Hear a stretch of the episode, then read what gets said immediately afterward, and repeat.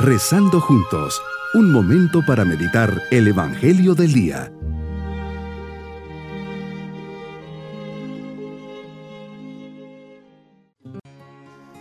Un especial saludo en este día al dirigirnos a Dios en este sábado de la primera semana del tiempo ordinario. Lo miramos con confianza y un corazón agradecido y lleno de su presencia. Ponemos nuestro día en sus manos. Nos dice el Papa Francisco, los hombres de hoy, demasiado acostumbrados a una cultura de la indiferencia, necesitan trabajar y pedir la gracia de hacer la cultura del encuentro, de este encuentro fecundo, de este encuentro que restituye a cada persona la propia dignidad de hijo de Dios, la dignidad de viviente. Estamos acostumbrados a esta indiferencia cuando vemos las calamidades de este mundo y nos limitamos a decir, pero qué pena, pobre gente, cuánto sufren, para seguir todo recto después. No es suficiente ver si yo no me paro, si yo no miro, si yo no toco, si yo no hablo. No puedo hacer un encuentro y no puedo ayudar a hacer una cultura del encuentro. Señor, sensibiliza mi corazón ante esta reflexión del Papa en esta meditación. Por eso vamos a meditar en el Evangelio de San Marcos capítulo 2 versículos 13 al 17. Señor, en este Evangelio nos enseñas que tú sales al encuentro de los demás, en este caso de Leví, recaudador de impuestos, y lo eliges y sales a su encuentro, precisamente en su mesa de trabajo, que para los judíos era una mesa de pecado e impureza. Ahí le dices, sígueme, y él al instante, dejando todo, va detrás de ti. Descubrimos en tu palabra que no haces distinciones entre las personas. Cuando llamas a Leví a seguirte, no consideras que el oficio de recaudador de impuestos era mal visto. El dinero se consideraba impuro por provenir de gente que no pertenecía al pueblo de Dios.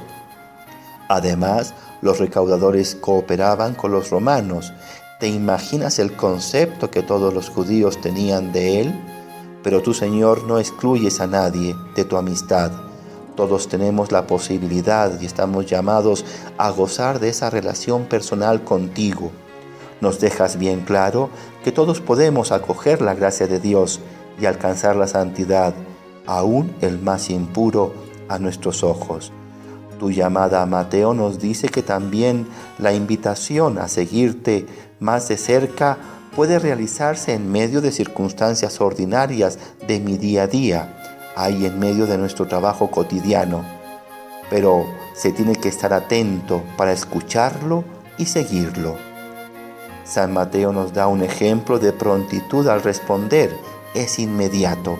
Nada de déjame ver, voy a pensarlo, voy a pedir la opinión de los demás recaudadores, a ver qué me dice mi papi y mi mami.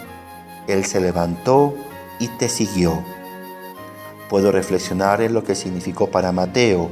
Tuvo que abandonarlo todo, por ejemplo, fuente de ingreso, salario seguro y estilo de vida, dejar atrás un pasado y unos proyectos personales, ¿Cómo debería ser mi respuesta a tu llamada? Desapegarme de riquezas y bienes materiales, relaciones humanas o afectivas que me hacen daño y desprenderme de ellos prontamente.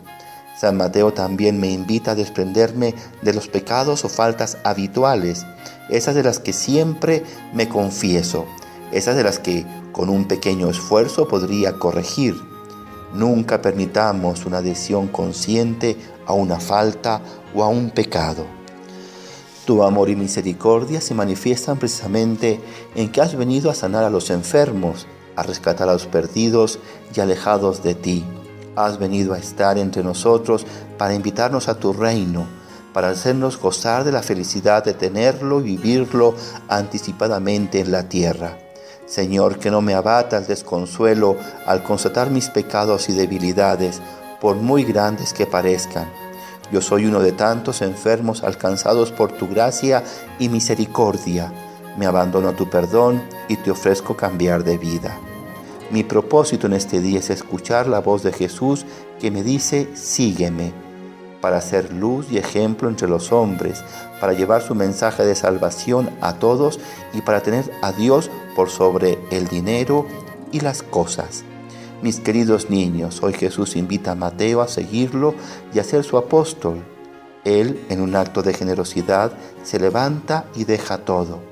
Pidamos en este día por todas las vocaciones al sacerdocio y a la vida consagrada, para que todos los llamados le sepan responder con un sí. Jesús es el gran médico de nuestros cuerpos y almas, dejémonos curar por Él. Y nos vamos con la bendición del Señor. Y la bendición de Dios Todopoderoso, Padre, Hijo y Espíritu Santo, descienda sobre nosotros y permanezca en este día. Bonito día.